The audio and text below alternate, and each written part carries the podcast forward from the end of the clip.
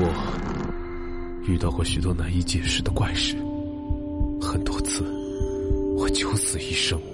现在，让我带你们进入那些骇人听闻的故事里。您正在收听的是由喜马拉雅 FM 独家出品的《怪谈百物语》。大家好，我是老道。前几天有人问我啊，说那些加你微信的朋友啊，他们的朋友圈你都看不看呢？那当然看了，你不花钱，为啥不看呢？是吧？但是啊，微商发的广告或者产品展示，除了内衣，其他我一般不看。可偏偏朋友圈就属微商发的勤发的多，费尽周折过滤掉之后，我发现很多人总喜欢抱怨，而且拢共分两种：一种是感慨时间过得太快，这年初许下的愿望依然历历在目，可一转眼这马上年底了，看来跟往年一样，这些愿望只能期待明年能够实现嘛。哎，这是第一种，还有一种在抱怨工作太累，家里又有很多不省心的事儿，自己总感觉喘不上气儿来。因为听节目的朋友啊，年轻人居多。什么叫年轻人？上到没退休，下到刚上学，这些人都有各自的烦恼。学习成绩上不去啊，工作老板太严厉，各种绩效拿不着，这想涨工资压根儿没戏哈，不禁要问：为谁辛苦为谁忙啊？当你为公司老板赚了一栋别墅的那一天，你终于攒够了房子的首付了啊，开始谋划下一个目标买车。哎，人生啊，就是由这一个又一个的目标拼出来的。不知道大家伙现在都到了哪个阶段了呢？那我也相信，当你们被工作生活压得透不过气儿来的时候，会萌生一种逃离的冲动，那离开这里，隐居在一个别人找不到的地方，让自己能够歇一歇。哎，不知道下面要说这故事里这个地方。各位觉得怎么样呢？要说这是国外的故事，还记得当初第一次看这故事的时候是我小时候，所以从今天开始啊，咱们算是开启了一个全新的系列，就叫揭开童年阴影，让你重新面对当初那些看都不敢看的故事。而写这故事的人刚开始就说了这么一句话，他说：“各位，这是真事儿，发生在我身上的亲身经历。”虽说时间过去二十来年了，但是当初所有关于这事的林林总总，对我来说依然历历在目，以至于现在的我依然做着噩梦，梦到我又回到了那个地方。唉，简直太可怕了！所以我想把它讲出来，让自己能够舒缓一下。我不想听一切关于这件事的科学解释，毕竟眼见为实，我只相信我自己眼睛所看到的那些。要说呀，人这辈子。或多或少都有一些自己不愿意提及的事但之后又不得不重新要面对。比方说童年的尴尬往事，第一次被喜欢的人拒绝，又或者那些说出来也不会有人会相信的经历。但这些事儿在心里藏久了，难免会成为心病啊！时不时在睡梦当中把自己惊出一身冷汗。所以呀，我想说出来。当一个匿名而且不露脸的讲故事的人，把这故事讲给你们听。我记得很清楚啊，那是二十多年前的一个冬天，一年当中最后一个月份，也是捕猎松鸡最好的时候。那天我背着一杆猎枪，独自一个人在英格兰北边的一片沼泽地里奔波了一整天，找寻猎物。但是啊，这一天下来，除了灌了一肚子凉风之外，啥都没打着。眼看着太阳就要落山了，而我却找不着回家的路了。看来是出门没看黄历呀，今天就不适合外出打猎去。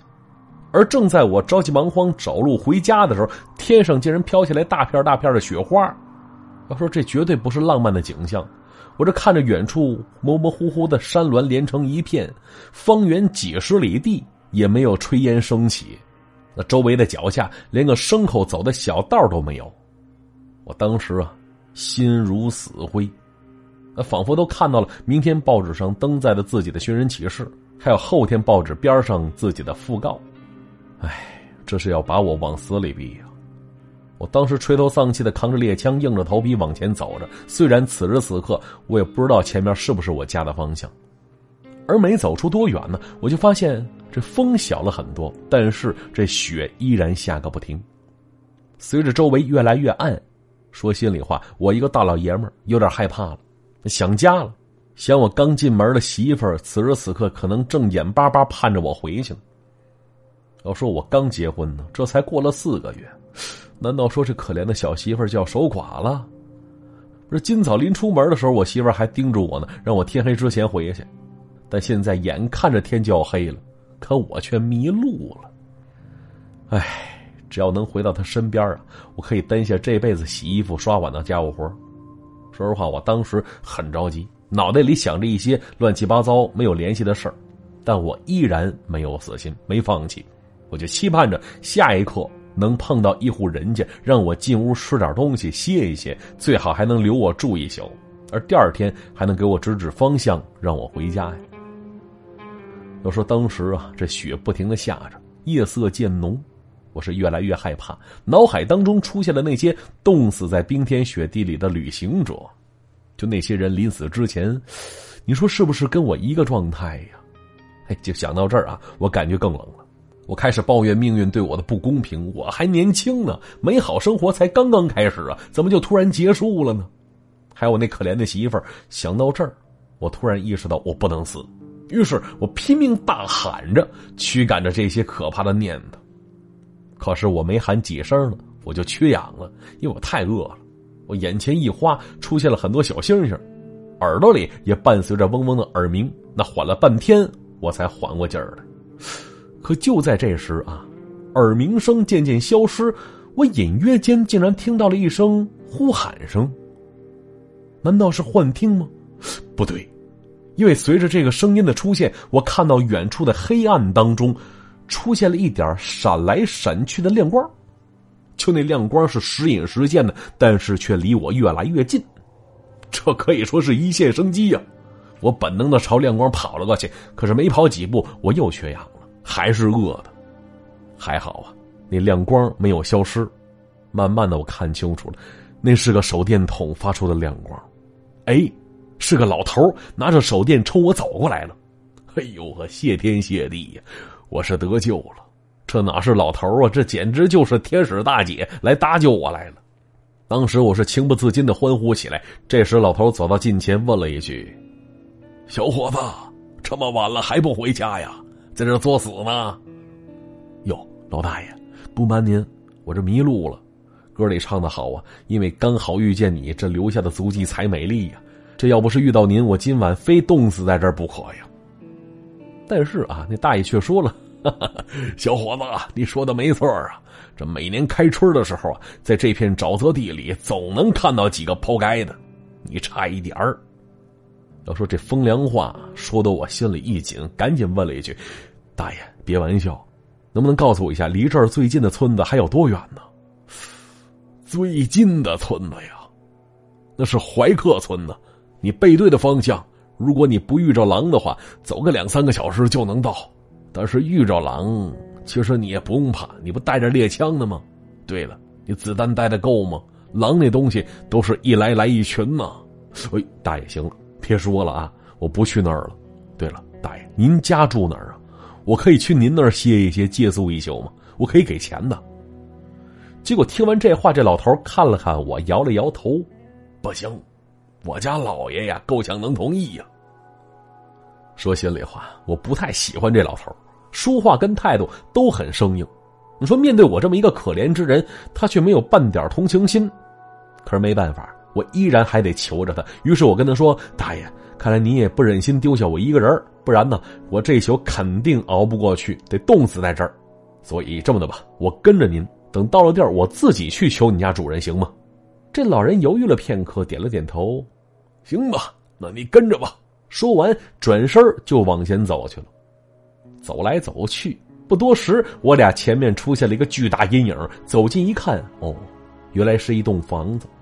这房子是有院门、有围墙，屋子不小，两三层高，带阁楼，依山傍水，风景秀丽。这要是在市区里边，价钱指不定得多贵呢。但是这荒郊野岭。立这么栋房子，也确实让人心生古怪呀。这家主人到底是什么人呢？结果啊，正当我往里走的时候，突然一声狗叫，吓了我一跳。这老头对着狗安抚了几句，把我引了进去。我是迫不及待进了门，因为外边实在是太冷了。而走进房中之后，我四处打量，我发现这大厅的角落处堆着不少粮食，上边还挂着好多腊肉跟火腿呢。而靠近窗户边上还有一部挺大的望远镜。我当时看着火腿，想着它的味道，有点出神了。结果老头拍了拍我肩膀，指了一下旁边的一扇门，说了：“小伙子，我们家老爷叫你呢，那就是他房间，快去吧。”之后我走进那扇门，竟然看到一个身材高大、表情很严肃的白发老人。当时啊，正坐在堆满书的桌子前面呢，问了我一句：“年轻人，你是谁呀？怎么来这儿了呢？”简单做了一番自我介绍之后，我说：“老先生，我迷路了，这天气在外边待一宿，我非冻死在那儿不可。还好看到你家仆人了，所以前来打扰。我不需要别的，只想吃点东西，最好还能喝杯酒，啊，借我张床能睡一觉。当然了，我可以给钱。”听完我的话，这老人皱了皱眉：“年轻人，我这可不是旅店呢，你怎么能随随便便闯进我的私人住所呢？”我被这话说的一愣：“先生，外边雪下的多大，您不清楚吗？如果您见死不救，就算我冻死在外边，你也毫不在意的话，那行，我可以出去。”这话说完，老人走到窗边，拉开窗帘，看了看外边，说了一声：“这雪下的确实不小啊，行吧。”年轻人，你可以在这借宿，待到天亮。那紧接着，他把那个老仆人喊了过来，吩咐他端来点吃的。之后，这老人又回到了桌前，埋头在他那些书本文稿当中继续忙碌了起来。而我自己一个人坐在旁边，打量着整间房间，发现呢，这里除了成堆的书之外，哎，还有很多仪器，像什么干锅啊、蒸馏瓶啊，啊，同时还有很多标本之类的。能看出来，这老人应该是搞科研的，但是搞研究也不用把房子盖在沼泽地里呀，还是说这老人有其他一些不为人知的秘密呀？啊！就在我胡思乱想之际，之前那个老仆人端来了晚餐走了进来，而主人家呢也合上了书本，站起身，第一次很有礼貌的邀请我就坐。那我看到桌子上面前摆着火腿、鸡蛋，还有烤的金黄的面包。旁边呢还放着一瓶雪莉酒，这主人家非常客气的说：“年轻人，我这地儿小，都是最普通的农家饭菜，希望你别嫌弃。”这话说的太客气了，我听完之后头摇的跟拨浪鼓似的，说：“有先生您说笑了，我怎么会介意呢？您这算救我一命啊！感谢你还来不及了，怎么会嫌弃呢？”说完之后，我是不顾他人，开始狼吞虎咽起来，因为我太饿了。我是拿面包夹着鸡蛋，塞上火腿，就着酒往肚子里塞呀。我是一边吃一边对他的款待是赞不绝口，而他呢是坐在旁边微笑着吃着属于他的那份晚餐。我偷眼观瞧，他面前摆了一杯牛奶，还有一小盆粥。我还纳闷呢，这老人怎么就吃这点呢？而等我俩吃完之后，这老人并没有立刻回到书桌前，而是面向我坐了下来。他说了。不瞒你说呀，我在这儿隐居了三十多年了，真真正正的隐居，不理会一丝一毫外边的消息。我家是没有电视，也没有收音机，我也没看过报纸。要说这里也不通电话，邮差送来的信函我也很少去查看。至于其他人，你是我这四年当中唯一见过的陌生人。要说我已经与世隔绝好些年了，所以，年轻人。赶紧跟我说说外边现在是什么样的呀？我当时愣了一下，与世隔绝三十多年，我在想，这要是我的话，我能受得了吗？还不得疯啊！而且我要对他说什么呢？这时啊，这老人好像看出了我的心思，摆了摆手，说了一句：“好吧，还是我问你吧。”结果啊，他问了我很多跟科学有关的问题。虽说我不是特别了解，但我还是尽我所能为他一一做了解答。那接着呢，他开始自顾自的高谈阔论起来，从应用科学到心理学，从电线里的电流再到神经当中的电流，讲来讲去，后来又讲到了东方神秘主义了。慢慢的，我开始佩服他的知识面了，太宽了，而且我听起来完全不感觉枯燥乏味啊！我当时还在想呢，如果学校里的老师都有他这份口才的话。嘿那哪个学生不爱上课呀？哎，渐渐的，他讲的内容开始涉及一些猜测性的科学了。什么叫猜测性科学？就是在世界上并没有得出定论的学科。到最后，他竟然问了我一句话。他说：“年轻人，你相信鬼魂的存在吗？”这问题可以说问的我猝不及防啊！还没等我回答他呢，他又继续说了：“ 纵观古今。”无论什么样的人种、年龄、国籍、宗教信仰，也无论是古代时期的圣贤，还是当今世界当中的某些野蛮人，都有人证实了鬼魂的存在。可是现如今呢，就这些事情却被说成是哄骗小孩的把戏了。那说到这儿啊，这老先生开始愤愤不平了。之后沉默片刻，又叹了口气，很平静的跟我说：“唉，我对鬼魂感兴趣。”相信他的存在，并且毫不犹豫的把我的观点是告诉给别人，结果呢，却被其他人当成了疯子，被那些同行一脚踢出了科学的领域。那些曾经不辞辛劳抛洒青春、足足忙活了二三十年的领域啊，从那时起，我就来到这儿，过着你所见到的生活。外边的世界估计早就把我忘了，就好像当初我要忘记他们似的。年轻人，可能你刚来到这儿，对我有很多猜测，而我刚才说的，就是我的人生啊。那听完他的讲述，我想着一个老人如此孤独的住在这儿，我心里有点不是滋味但又不知道该怎么说好。而这时，这老人仿佛自言自语说了一句：“嗨，我的经历很普通的，跟我之前那些遭受如此经历的人相比，我这些呀。”不算什么，而这时他走到窗前，看着外边，略有深意的说了一句：“哟，雪停了。”我琢磨着他说的话，突然意识到，哎，家里媳妇儿还等我回家呢。这会儿雪停了，是不是能回去啊？于是我立刻站起身，说了一句：“雪停了。”嗨，雪停了，我也回不去啊，这大半夜的也不安全呢。老人说：“年轻人。”你一定要今天晚上回去吗？你完全可以在这住一宿啊，明天再走啊。我说老先生，我是怕我妻子担心呢，他还不知道我迷路了，那估计他一定急坏了。哦，那你家住哪儿啊？啊，先生，呃，我家住德沃尔丁，单凭走的话要走上好几个小时了。我是坐车来这儿的，可现在哪儿还有车呀？听完我这话，这老人反复沉吟的这个地名，隔了半天，他说了一句。哎，有车到那儿啊！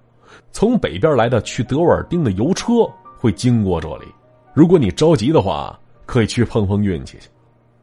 听到这些，我激动的两眼放光啊！这老人说了，说那油车再过一个小时就会经过这里。有时候我也会让他们带点东西，而他们经过那个路口离这里也不算太远。我可以让我的仆人带你去那儿，但记住。那是一个新旧车道的交汇处，你在那儿等着，他们应该会把你拉上的。那说完，我迫不及待的跟他道别了。啊，当我想跟他握手的时候，他已经转身回屋了。而之后呢，我是跟着那个一脸不情愿的老仆人，再次走进了寒冷的夜晚了。走在外边，四周寂静，只有咯吱咯吱不停响着的踩雪声。我俩一言不发。我是因为还在回忆刚才老人说的那些话呢，而那老仆人不说话，我估计啊，是在抱怨着大晚上的还得趟雪出来送我，所以他是一声不吱，生闷气呢。之后没过几分钟，这老仆人停了下来，跟我说了一句：“小伙子，前边啊，你自己走吧，沿着右边的石栏杆走，不会有错的。”我说：“老人家，这条就是老路了吗？距离跟新路的交叉路口还得多远？”听我这么问，他没好气的说：“多远我可不知道啊，一个小时怎么也走到了，除非你爬过去。”我点了点头，顺手从钱包里拿出了点钱给他当小费。而拿到钱之后，这老仆人一扫刚才难看的脸色，对我说了：“嘿，要说呀，这条老路已经荒弃了好长时间了，因为太窄了。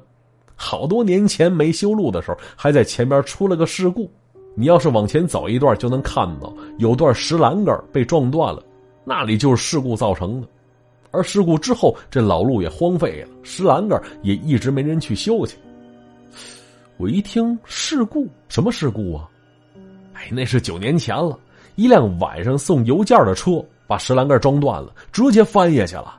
当时就死了四个，另外两个第二天也死了。哎，要说当时，可惨了。说心里话，大晚上我可不想听这些车祸死人的事儿。于是我赶紧刹住话头，我说：“老人家，谢谢您了啊，这顺着石栏杆往前走就行是吧？行，我记住了啊，您快回去吧。”就看这老仆从啊，把我送的小费塞到了衣服袋里，道了声晚安之后就返身回去了。那我也开始往前继续走着。要说这夜已深。但是这白雪映着月光，照到周围不是很暗，能看清楚周围的一切。只是有一点，这里安静的吓人。哎，只有我的脚步声一下一下有节奏的响着，而紧接而来的是一种孤独的感觉。我不由得加快脚步，嘴里哼着歌，脑袋里做着复杂的算术题，想努力忘掉刚才这老仆从说的那场可怕的事故。于是我是不停的往前走着，走到这脚趾头都失去了知觉，因为太冷了，都冻木了，而且周围黑灯瞎火的，没有参照物，就这条路一时间给我感觉像是永远走不完似的。之后大概过了半小时，我是累得呼哧呼哧喘着粗气，打算坐在石栏杆边上歇一会儿，结果一转身，哎，竟看到远处后边啊有一盏灯向我靠近。我当时下意识的以为是那个老仆从过来送我来了呢，可是转念一想，不对，他没理由折返回来呀，而且这灯光移动速度特别快，绝对不是人的脚可以比的。那不是人的话，那肯定是一辆车了。可要是车的话，你说这车怎么只亮着一盏灯呢？而正当我纳闷的时候，这亮光已经越来越近了。我看清楚了，确实是一辆车，但是一辆马车。冲我飞驰而来，灯光后边的车厢是依稀可见。我突然意识到，哎，这难道就是我等待的那辆车吗？难道说我刚才已经走到新路上来了？可是我也没见到什么交叉路口啊。当然了，这深更半夜的没个光亮，错过了路口也不是没可能。于是我正想着呢，那辆马车就已经越来越近了。我赶紧上前，挥动着帽子，大声喊着让他停下来。可这马车却丝毫没有减速的意思。